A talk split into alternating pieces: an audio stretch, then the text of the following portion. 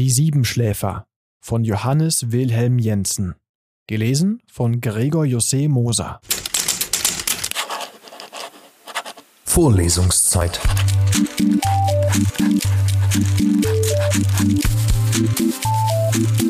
Der Geschichten-Podcast für jede Gelegenheit.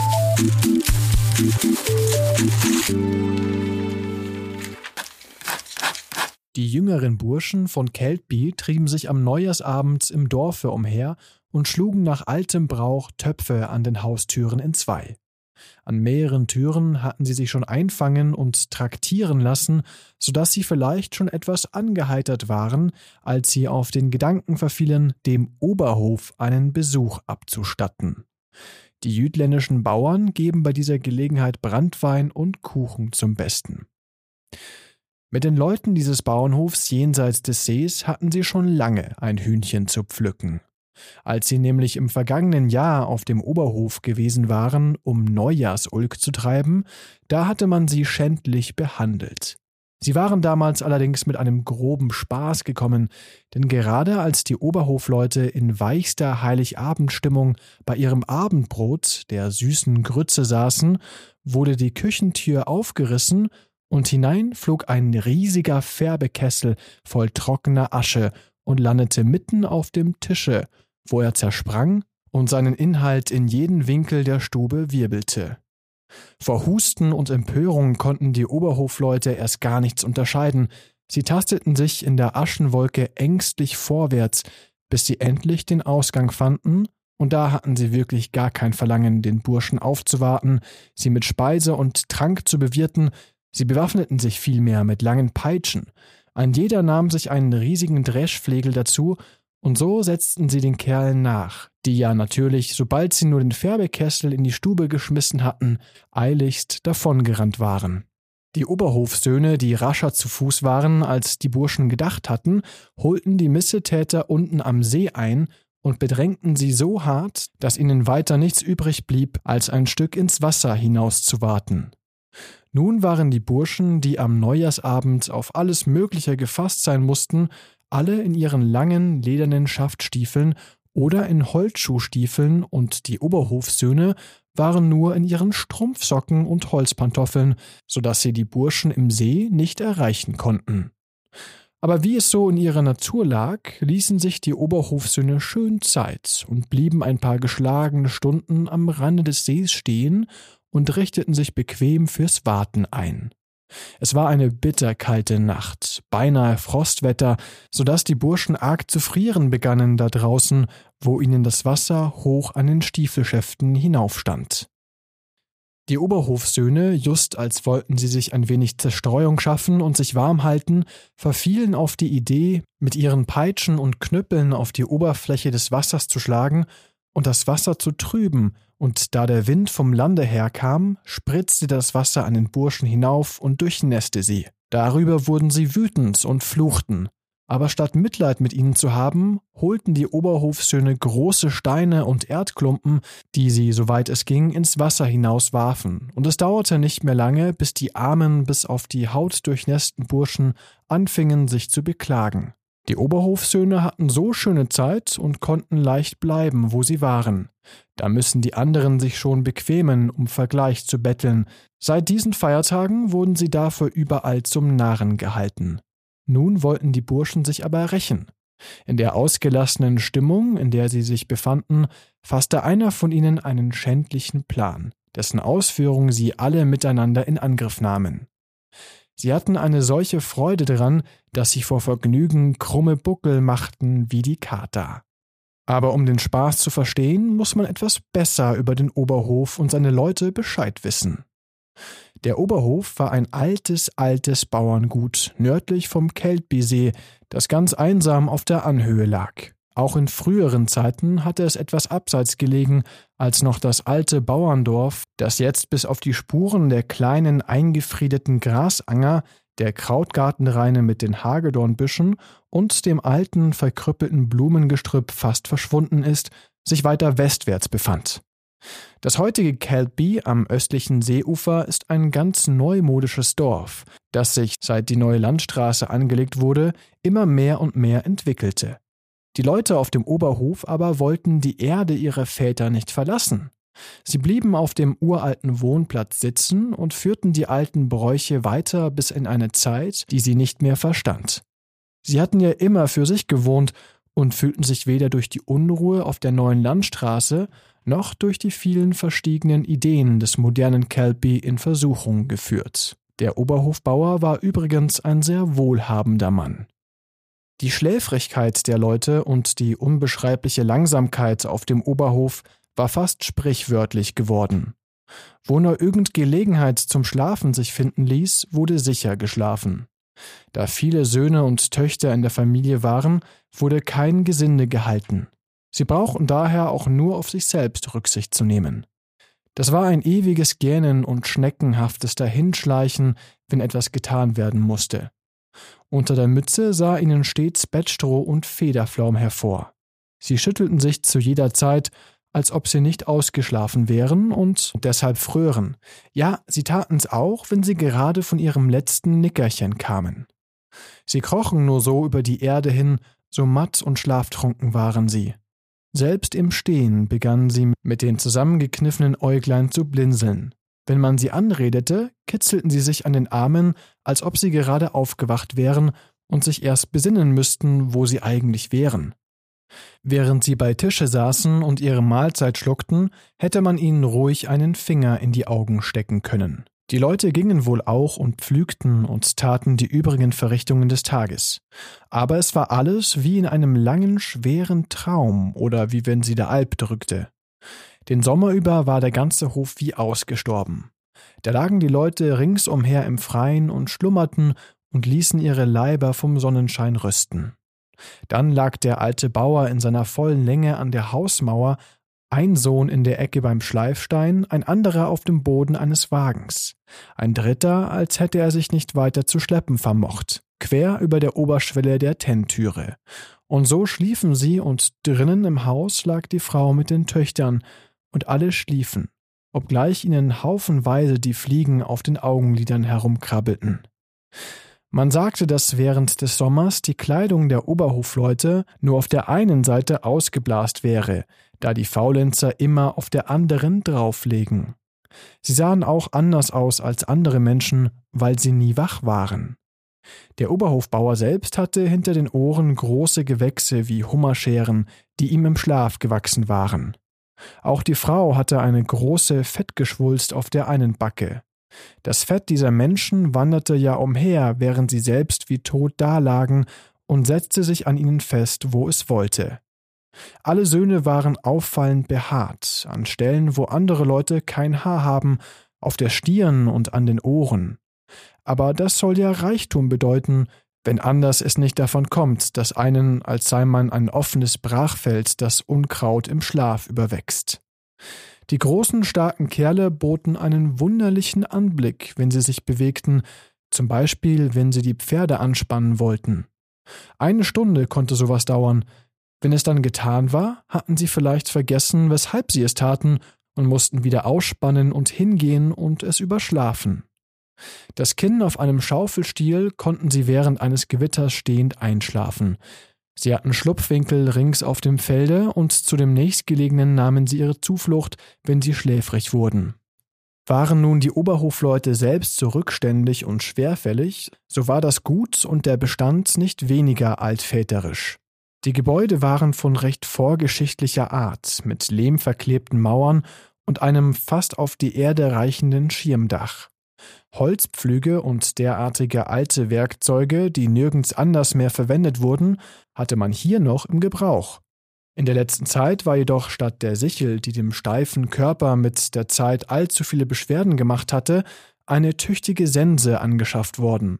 Aber es war ein Jammer zu sehen, welche Talente da in der Führung des neuen Mähapparates entfaltet wurden. Wie alles andere auf dem Hof war auch das Vieh von einer veralteten und schlechten Art, mit kleinen, zottigen Köpfen, ohne Milchergiebigkeit, es fanden sich auch einige im Wachstum zurückgebliebene Meeren, die hatten den Speichelfluss und an den Beinen alle möglichen Fehler. Den Oberhofleuten war jedoch das alles gut genug, denn die Lebensweise auf dem Hofe war ganz den Dingen entsprechend. Die Menschen da oben waren nicht anspruchsvoll.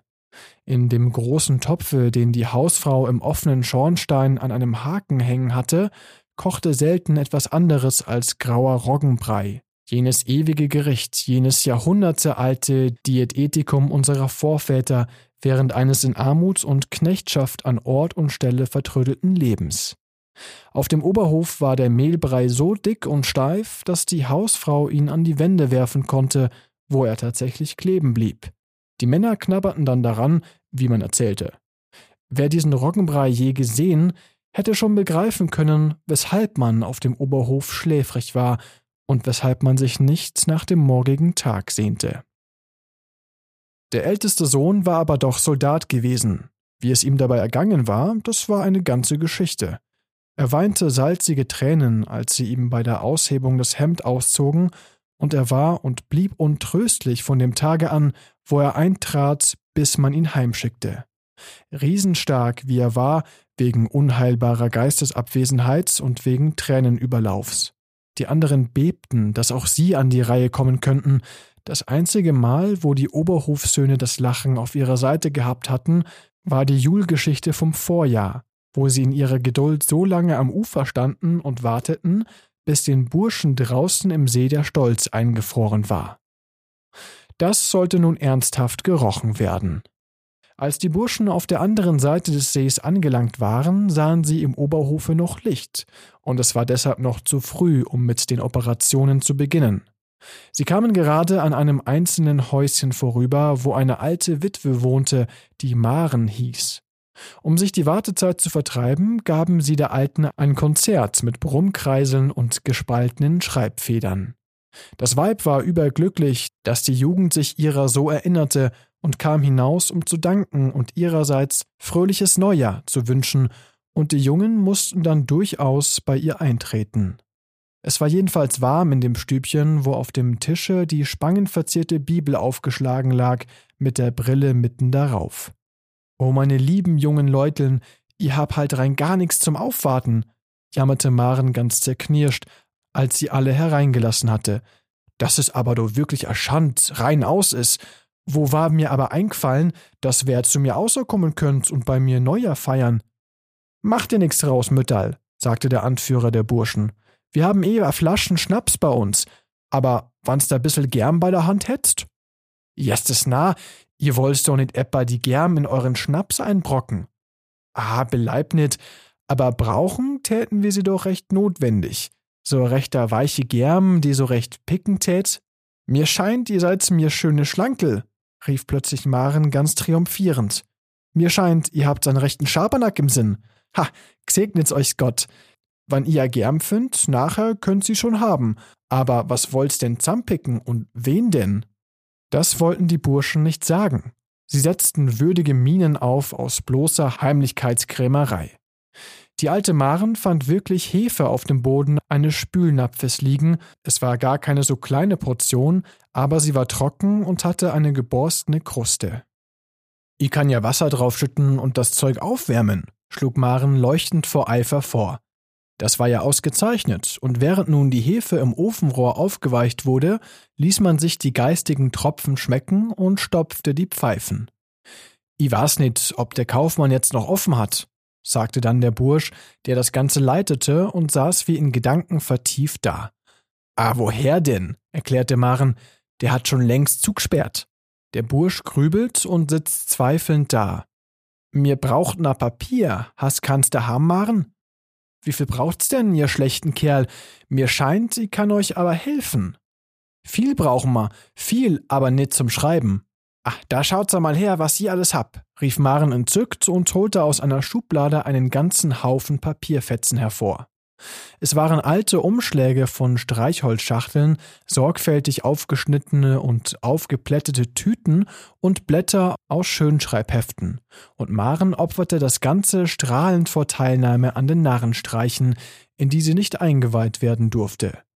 Das Papier wurde untersucht und brauchbar gefunden, es schien auch auszureichen. Die Burschen hielten es fürs Beste, die einzelnen Stücke zu größeren Stücken zusammenzuleimen, das wurde, sobald die Hefe tauglich war, mit großer Gründlichkeit ausgeführt. Maren stand dabei und schaute zu, äußerst interessiert. Als sie nun sieht, wie groß die Papierlappen sein müssen, begreift sie plötzlich, wozu sie verwendet werden sollen. Sie sagte jedoch kein Wort. Dazu weiß sie doch zu gut, einen Spaß zu genießen. Aber sie schrumpfte vor inneren Vergnügen geradezu in sich selbst zusammen. Sie lachte, ohne einen Laut von sich zu geben, und die zahnlosen Gaumen schlugen zusammen. So sehr weidete sie sich an dem Allen. Und als sich ihre Heiterkeit endlich doch Luft machen musste, verriet sie doch nicht, was sie erraten hatte, sondern ließ sich laut aufquiekend vor Wonne in einen Stuhl fallen. Endlich waren die Burschen fertig, und der eine, der draußen gewesen war, um nachzusehen, ob man im Oberhof die Lichter bereits ausgelöscht hätte, kam in die Stube zurück und nickte den anderen schweigend zu. Mit ernster Miene dankten sie der Alten und sagten ihr Gut Nacht, und das alte Weiblein folgte ebenso verschwiegen bis an die Tür. Aber als die Taugenichte ein kleines Stück weiter weg waren, hörten sie auf einmal die alte Einsiedlerin hell aufkreischen vor Entzücken. Gleich darauf fiel die Tür ins Schloss. Der Oberhof lag still und dunkel, als die Burschen hinaufkamen. Die Leute drinnen schliefen jetzt wie Murmeltiere. Um sie zu wecken, hätte es mindestens eines Kanonenschusses bedurft. Nichtsdestoweniger gingen die Burschen mit größter Vorsicht zu Werk. Sie ließen sich schön Zeit dabei. Ein Fenster nach dem anderen verdeckten sie mit Papier und taten's mit solchem Behagen, dass sie eine volle Stunde zur Ausführung ihrer Schandtat brauchten. Die Fenster des alten Wohnhauses waren nicht sehr groß und nicht zu zahlreich für die Ausführung des Planes. Es waren nur zwei Fenster nach dem Hofe und ein paar Gucklöcher auf den Krautgarten. Die Burschen ließen dem Lichte keine einzige Spalte übrig. Sie verklebten jede erdenkliche Öffnung bis zu den Schlüssellöchern in den Türen, und als das getan war, schlichen sie ganz stille wieder fort und keuchten vor unterdrücktem Lachen. Infolge des Neujahrsabends waren die Oberhofleute später zur Ruhe gegangen als gewöhnlich. Es fiel ihnen deshalb nicht schwer, ohne Unterbrechung in den hellen Neujahrstag hineinzuschlafen, was sie ja ohnehin getan haben würden. Aber als sie einer nach dem anderen am Nachmittag aufwachten und scheinbar ausgeschlafen hatten, war es um sie her dunkel wie im Grabe. Da standen sie nicht auf, sondern legten sich auf die andere Seite, sehr verwundert darüber, wie sie doch mitten in der Nacht aufwachen konnten. Der Neujahrstag verging, und als sich der Abend näherte, wachte der Oberhofbauer wieder auf. Es war ihm, als hätte er länger geschlafen als gewöhnlich, er rappelte sich deshalb auf und ging zur Tür, um nachzusehen, ob es nicht bald Tage werden wollte. Draußen war es bereits wieder dunkel geworden, so eine richtige, dicke Winterfinsternis, die geradewegs in die Augäpfel hineindringt. Da begriff der Mann, dass er sich geirrt haben musste und kroch wieder in die Schlafkammer zurück. Einer der Söhne schob die Tür des Alkovenbettes zurück und fragte gähnend, wie viel Uhr es sei. Der Alte tastete nach den Zeigern. Es war gut sieben vorbei, und in der Winterszeit kann man zu dieser Stunde den Morgen vom Abend nicht unterscheiden. Is nu nit mehr? jammerte der Sohn. Ich bin aber so wach. Ich hab schier Angst, ich bin krank. Jetzt liege ich schon die längste Zeit wach da und mein Magen zirkt sich zusammen, als wenn ich hungrig war. Der Alte brummte tröstend. Leg die nur wieder hin und lass uns in Frieden. Wann's krank bist, nachher wär mir schon für die Sorgen. Bald's Tag wird. Damit kroch der Oberhofbauer wieder in sein Bett. Um die Wahrheit zu sagen, fühlte auch er ein ganz eigentümliches Rühren in der Magengegend, aber das musste wohl Einbildung sein. Im Bett lag die Frau wach und gähnte, dass es nur so pfiff, reden tat sie aber nichts. Kurz darauf schlief das ganze Haus wieder. Es traf sich, dass die Oberhofleute diese Nacht gerade Donnerkalb beherbergten. Er war gewohnt, dorthin zu kommen, er gab ja altertümlichen Stellen den Vorzug, und der Oberhofbauer erwies ihm immer Gastfreundschaft. Donnerkalb war ja am Neujahrsabend gekommen, und nachdem er sein Abendbrot gegessen und die Rechnung mit einem Liede beglichen, hatte man ihm einen Platz auf der Bettbank zurechtgemacht. Er schlief getreulich mit den anderen. Als der Oberhofbauer aufstand, um die Uhr abzutasten, hörte er den alten Donnerkalb sich umwenden und dumpf im Schlafe brummeln. Als aber das Haus wieder stille war, schlief Donnerkalb mit den anderen weiter, ohne zu mucksen. Nun wäre es ja auch zu viel verlangt gewesen, dass sich auch das Vieh den ganzen Tag über ruhig hätte verhalten sollen. Aber für den Fall hatten die Schlingel schon gesorgt. Wenn Kurzweil getrieben werden soll, so muss es gründlich geschehen. Die Keltbier-Burschen hatten am Neujahrstage Ausschau gehalten und gesehen, dass auf dem Hofe der Schornstein nicht rauchte. Ihr Versuch war also gut ausgefallen. Da unternahmen es zwei von ihnen, bedächtig zum Hof hinaufzugehen und in aller Vorsicht die Tiere zu füttern, damit diese fürs Erste nicht Spektakel machten. Die Oberhofleute schliefen, ohne sich während der zweiten Nacht viel umzudrehen. Als sie jedoch wieder aufwachten, waren sie frisch, aber auch hungrig. Der Alte stand auf und befühlte die Zeiger. Es war jetzt acht Uhr, dieses Mal ganz richtig am Morgen, aber sie glaubten, es wäre nur eine Stunde verflossen, seit sie das letzte Mal aufgewacht waren.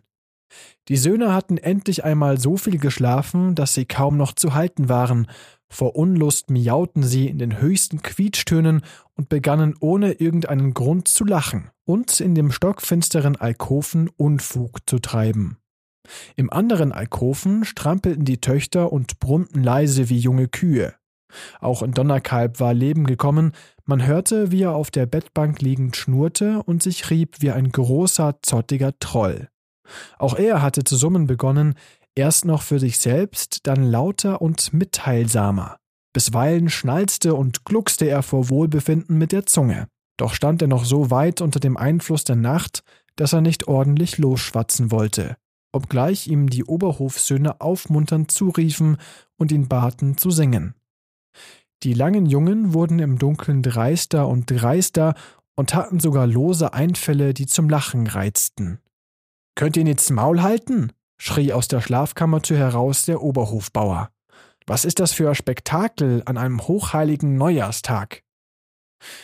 Das junge Volk schwieg gehorsam, aber kurze Zeit darauf vergaß selbst der Hausvater seine Würde und gab seiner Frau einen Stoß in die Seite. An Hunger hätt die und an Durst a. Diese Worte fanden lauten Widerhall in den Alkoven. Aber die Bäuerin war eine gesetzte Frau und glaubte, die anderen hätten den Verstand verloren. Wann ihr bloß eure Mäuler halten tät. Kurz darauf fuhr sie in ihrem Bette mit einem Ruck in die Höhe, voll Entsetzen. Sie hatte etwas wie ein halb ersticktes Kauen vom Alkoven her gehört, in dem die Söhne lagen.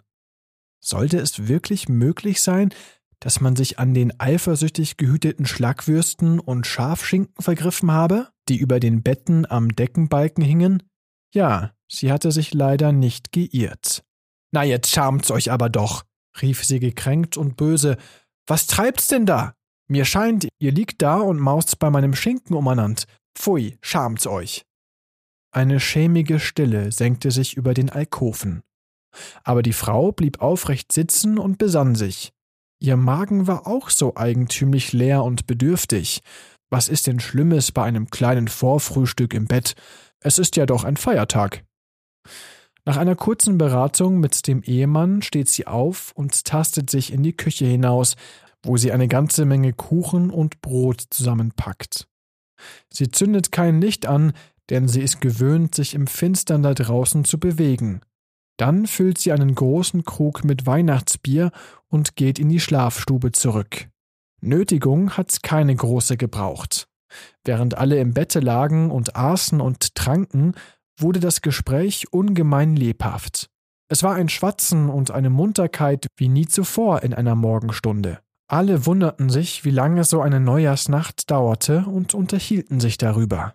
Sie dachten auch daran, sich gegenseitig ein fröhliches Neujahr zu wünschen, Dabei aßen sie jedoch immer fort, satt wurde aber keiner. So gab die Bäuerin jedem die besondere Erlaubnis, in die Speisekammer hinauszugehen und sich nach Belieben zu versorgen.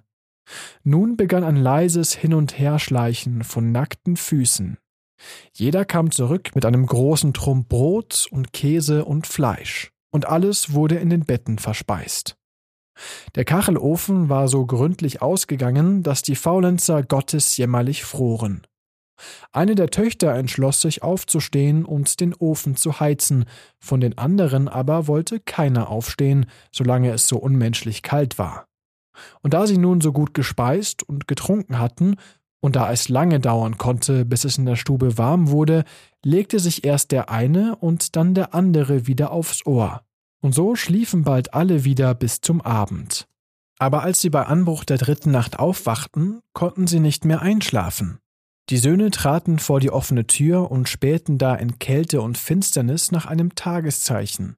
Es schien ihnen, als hätten sie niemals eine so endlos lange Nacht erlebt. Der Oberhofbauer kroch in ein Gewand und ging hinaus, um dem Vieh etwas Futter zu geben. Die Tiere lagen da und kauten wieder und hatten es recht gut, als ob sie eben erst aus der Krippe gefressen hätten.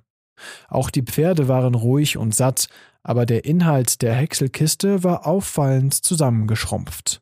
Dem Bauer kam ein Gedanke, aber er ließ sich nichts davon verlauten. Es war sicher ein Kobold, der hier ein Lebenszeichen von sich gegeben hatte, aber über so etwas ist nicht gut zu sprechen. Da es Nacht war und blieb, hatten sie ja nichts anderes zu tun, als wieder hineinzugehen und sich ins Bett zu legen. Die Söhne waren ganz wach und baten, Licht anzünden zu dürfen, sie wollten aufrecht in den Betten sitzen und Karten spielen, aber das verweigerte ihnen die Mutter doch. Warum sollten sie Licht anzünden, wenn kein ernster Grund vorlag? Das junge Blut ließ ihnen aber keine Ruhe mehr. Das tanzte durch ihre Adern, sie lagen ganz lebendig mit weit offenen Augen in der kohlschwarzen Finsternis. Einer von ihnen begann mit wilder Todesverachtung ein paar laute Schüsse aus seinem Achterteil abzufeuern, die anderen sammelten all ihre Energie und sekundierten, jeder mit einem Donnerknall, worauf sie alle in Lachkrämpfe fielen. Die Alten warfen ihnen ihre Unanständigkeit vor, mussten aber selbst lachen, und die Töchter bohrten sich in ihrer Deckbett ein, von wo ihr Lachen klang, als wären sie tief in die Erde versunken. Die dunkle Stube hallte wieder von einem Gelächter, das sich nicht zurückhalten ließ. Es war so eine richtige sinnlose Lustigkeit, die nach der Ruhe wie ein Ausschlagen von Gesundheit wirkte. Unter schallendem Gelächter lagen sie da, sie gackerten und wälzten sich in den Deckbetten, ohne die gewaltigen Kräfte verwenden zu können, die sich in ihnen angesammelt hatten. Die Söhne begannen unter ungeheuren Lachsalven zu raufen wie Schulbuben.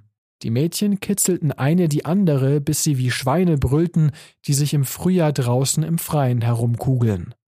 Mittlerweile wurde man wieder durstig und füllte sich die Gurgel mit dem süßen, dicken Weihnachtsbier und ersann neuen Ulk, um die entsetzlich lange Nacht zu vertreiben.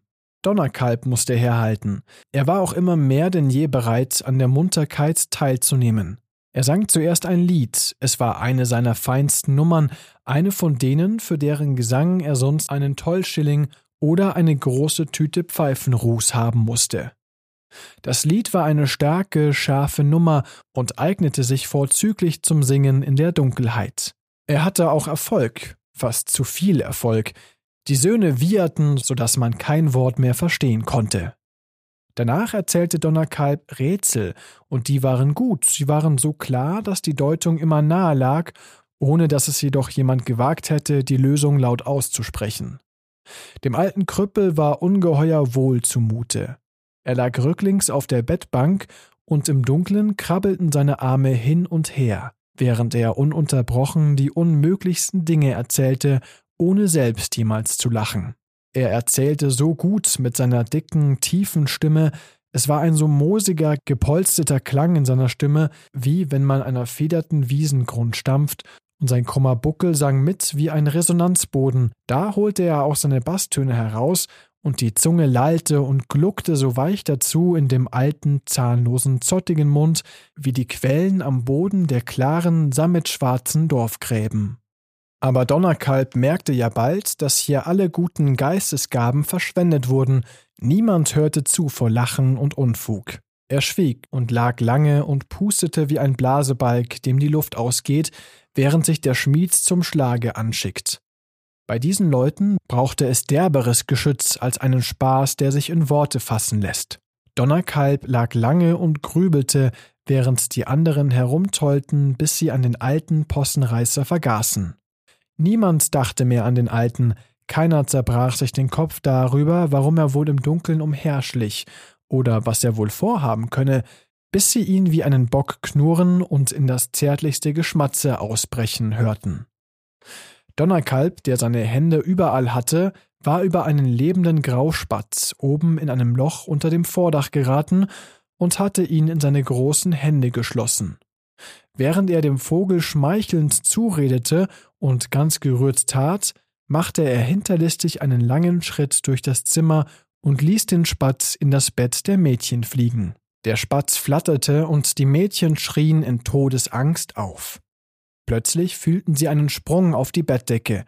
Die Katze war es, die lebendig wurde und im Dunkeln hinaufsprang, und nun kommt es im Bett zur Spatzenjagd. Die Mädchen schreien und fallen in die Polster und schnellen wieder auf und lachen. Der Spatz surrt wie eine Spindel von Ecke zu Ecke in dem grabesdunklen Alkovenbett und die Katze hinterdrein.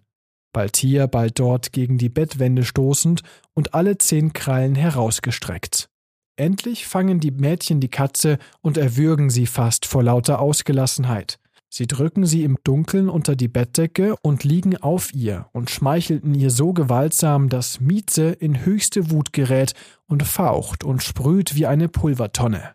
Bei alledem vergehen die jungen Leute vor Gelächter und heulen einstimmig aus vollem Halse, füllen die Lunge aufs Neue und nehmen den Ton noch eine Seite höher. Sie schreien zuletzt vor Wonne, wie man sonst im äußersten Schmerz schreit. Donnerkalb hatte sich inzwischen wieder verkrochen und liegend setzt er zu einem Konzert der tiefsten und wärmsten Vogeltöne an.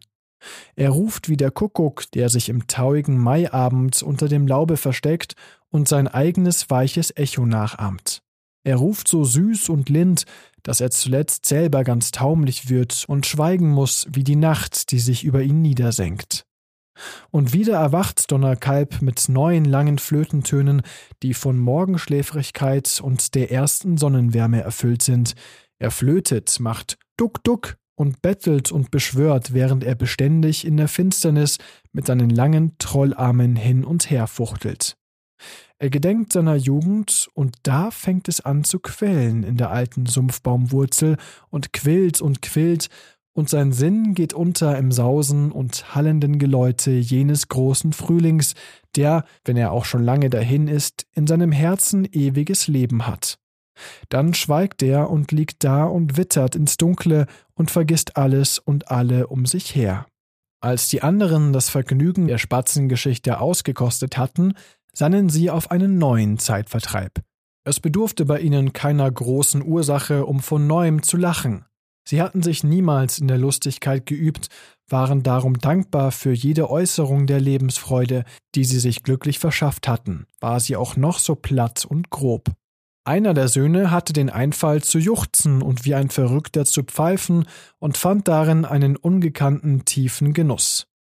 Wahrscheinlich war die haarfeine Pointe in der Sache das Gefühl, dass er sich so zu benehmen vermochte, ohne in Wirklichkeit übergeschnappt zu sein. Der jüngste Sohn zeigte dieselbe Empfindungsgabe in anderer Weise. Er kroch auf dem bloßen Fußboden herum und begann den Invaliden zu spielen. Mit einer Schnur band er sich das eine Bein auf und humpelte im Dunkeln umher, ganz still und einsam in seinem Glück. Der Oberhofbauer erzählte im Bett großartige Geschichten von Betrügereien beim Viehhandel, auf die keine Seele hinhörte, über die er sich aber selbst vor Lachen wälzte. Alle seine bisherigen Lebenstage hatte er sein bestes Vergnügen darin gefunden, alle diese lichtscheuen Taten zu verschweigen und sie still bei sich zu behalten. Aber jetzt fühlte er zum ersten Mal die Süßigkeit, sein allerdunkelste und verschlagenstes Inneres aufzuschließen. Die einzige, die an der Orgie nicht teilnahm, war die Bäuerin. Es ist nun mal über oder unter der Würde einer Hausfrau, sich in Familienstimmungen zu mischen. Aber wie sie so lag und aufpasste, merkte sie eins und andere und wunderte sich. So eine Nacht hatte sie bisher nie erlebt.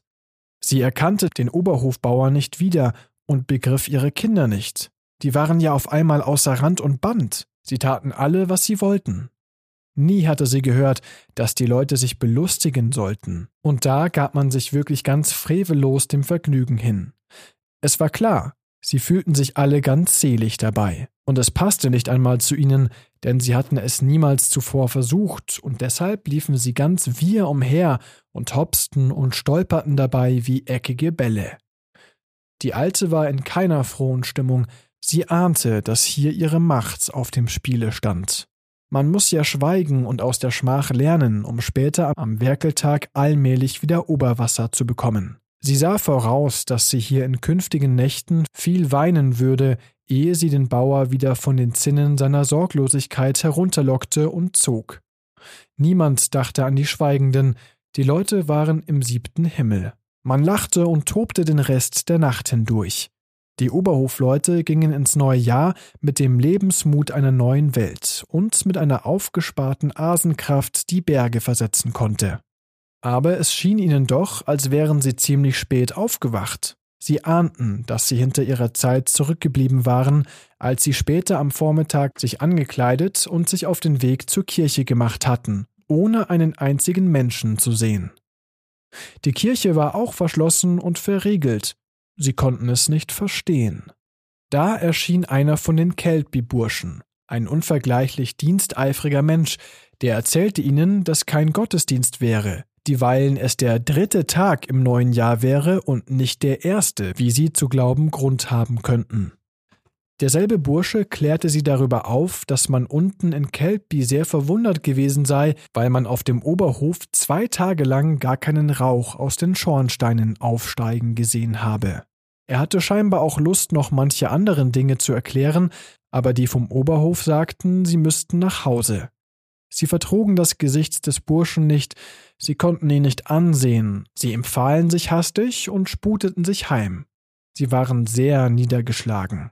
Es muss sich einem ja auch alles um und umdrehen, wenn man entdeckt, dass alle anderen die Zeit, in der man lebt und man für nagelneu hält, schon längst vertan haben. Von den Oberhofleuten war alle Heiterkeit gewichen. Sie fanden es nicht höflich von dem Burschen, dass er zu lachen begann, als sie den Rücken wandten. Zu Hause angekommen, untersuchten sie die Fensterscheiben, fanden aber nichts Merkwürdiges daran als einige schwache Spuren von Hefe und Papier. Schon am Morgen waren die Scheiben klar gewesen. Die Keltbierburschen hatten nämlich das Papier in der Nacht auf den dritten Neujahrstag davon entfernt. Es war ihnen fast ängstlich zumute geworden, als am ganzen zweiten Neujahrstage kein Lebenszeichen auf dem Hofe zu bemerken war. Gesetzt, die Leute verschliefen sich da drinnen völlig. So waren die Burschen am Abend hinaufgeschlichen, um den Sachverhalt auszukundschaften. Da hatten sie aber gehört, wie die Familie jubelte und in der Finsternis da drinnen brüllte, als ob sie einen großen Festschmaus hielt. Und gedeckt von dem donnernden Festlärm hatten sie dann das Papier aufgeweicht und von den Fensterscheiben gekratzt. Die Oberhofleute zeigten sich an den übrigen Feiertagen nicht im Dorf. Sie saßen an den stillen, frostklaren Abenden daheim und hörten das dröhnende Gelächter weit über den See von Kelpie zu ihnen heraufschallen. Vorlesungszeit.